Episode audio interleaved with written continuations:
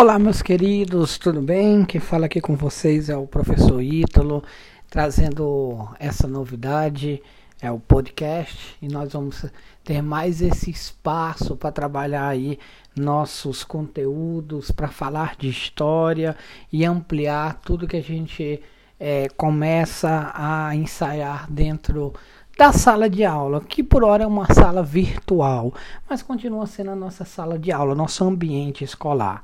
E aí o podcast ele vai oportunizar a ampliação desses conhecimentos. E hoje eu vou trazer para vocês, é, nesse primeiro episódio, o governo geral.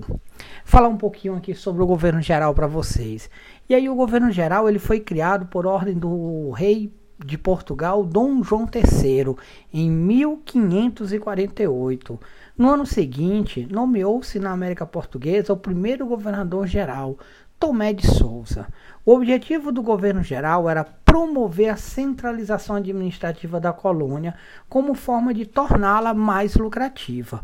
Os três primeiros governadores gerais foram Tomé de Souza, Duarte da Costa e Mendes Sá os quais governaram o território entre 1549 e 1572.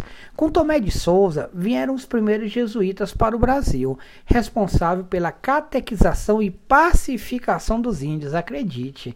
Um dos grandes feitos desse período foi a construção de Salvador, e um dos desafios foi a expulsão dos franceses, que estavam estabelecidos na região da Baía da Guanabara, atual estado do Rio de Janeiro.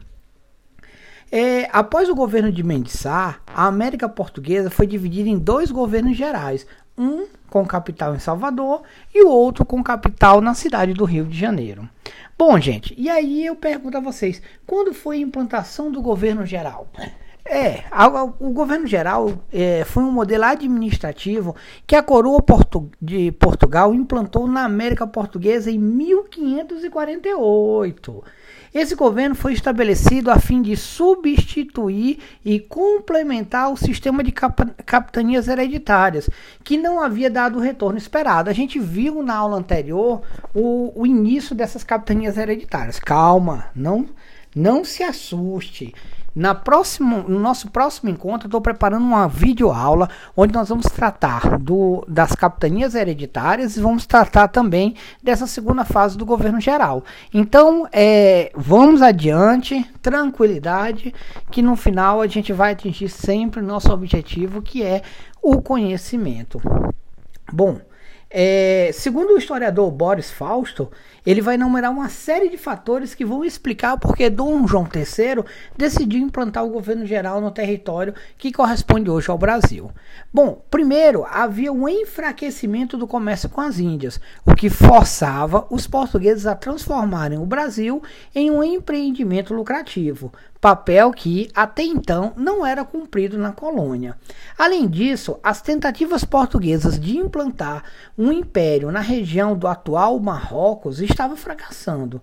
Por fim, os portugueses estavam incomodados com o êxito alcançado pelos espanhóis na América é, na América Espanhola, né? onde estavam sendo encontrados inclusive grandes quantidades de metais preciosos. É, considerando todos esses elementos, a coroa portuguesa identificou a necessidade de alterar a administração da América Portuguesa para transformá-la de fato em uma colônia lucrativa. Na década de 1550, as rendas brasileiras correspondiam a apenas 2,5% da arrecadação portuguesa, dado que ressalta a pouca relevância do Brasil para o orçamento português. Os portugueses decidiram então centralizar a administração da colônia. Para isso, criaram o cargo de governo geral, o qual tinha poderes sobre todo o Brasil. As funções dos governadores gerais estavam detalhadas em um documento português chamado Regimento. Apesar de, de o governador geral ter assumido uma série de obrigações que eram dos capitães donatários, a administração da colônia não era realizada somente por eles.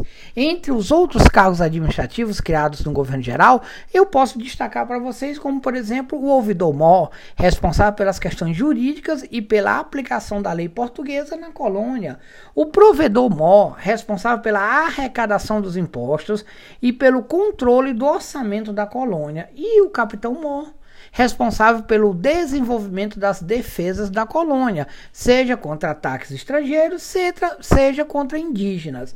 E aí, e o primeiro governo geral? Bom, é, o primeiro governo geral instalado na América Portuguesa foi ocupado por Tomé de Souza, um fidalgo português que chegou à região da Bahia em 1549, acompanhado por aproximadamente mil pessoas.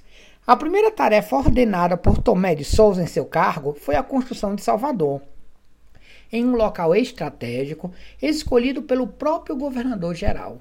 O passo inicial para a construção de Salvador foi a retomada da capitania da Baía de Todos os Santos, que havia fracassado sob a administração do donatário Francisco Pereira Coutinho. Em seguida, Tomé de Souza tratou de estabelecer relações pacíficas com os indígenas da região a fim de viabilizar a construção da cidade, que seria a capital do Brasil. Outra medida tomada pelo governador geral foi impor a escravização somente a indígenas que eram hostis aos portugueses.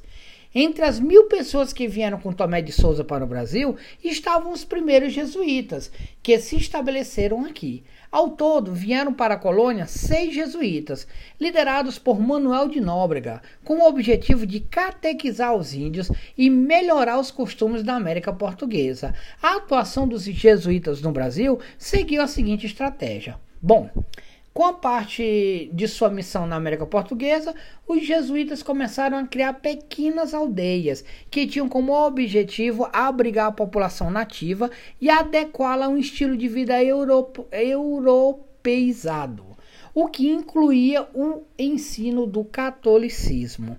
Além da construção de Salvador, cidade que foi capital do Brasil até o século XVIII, o governo de Tomé de Souza também ficou marcado pela criação do primeiro bispado do Brasil, pelo estabelecimento da pecuária na colônia e pela consolidação da produção de açúcar no meio, no meio por meio de engenhos. Bom, outros governadores gerais. Após Tomé de Souza, o Brasil foi governado por Duarte da Costa, por Mendes Sá, Durante o governo de Duarte da Costa, eu posso destacar para vocês que os indígenas passaram a ser tratados de forma hostil e um grande número deles foram escravizados. Essa relação com os indígenas quase colocou a perder o trabalho desenvolvido por Tomé de Souza. Por isso, o governo de Mendes foi adotado novamente, no governo Mendes foi adotado novamente a política de escravização somente dos indígenas hostis. O governo de Mendes vai se destacar ainda por ter expulsado os franceses que estavam estabelecidos na Baía de Guanabara desde 1555. Nessa região, os invasores franceses, sob a liderança de Nicolas, é, haviam fundado a França Antártica. Após a expulsão, os portugueses fundaram a cidade do Rio de Janeiro no local. Em 1572, após morte de Mendes a coroa portuguesa, ainda percebendo inúmeras falhas na administração da colônia, resolveu dividir a América Portuguesa em dois governos gerais, o governo do Norte e o governo do Sul, que tinham como capitais Salvador e Rio de Janeiro, respectivamente. Bom, galera, por hoje é isso, mas nosso próximo encontro nós vamos ampliar essas discussões. Eu vou trazer uma videoaula. Olha, eu digo para vocês, eu estou preparando ela e está fantástica. Bom, ouçam, abusem, espero que goste, leia o material, responda a atividade e foco, gente. Vamos estudar que no final tudo vai dar certo. Um grande abraço e até o nosso próximo encontro.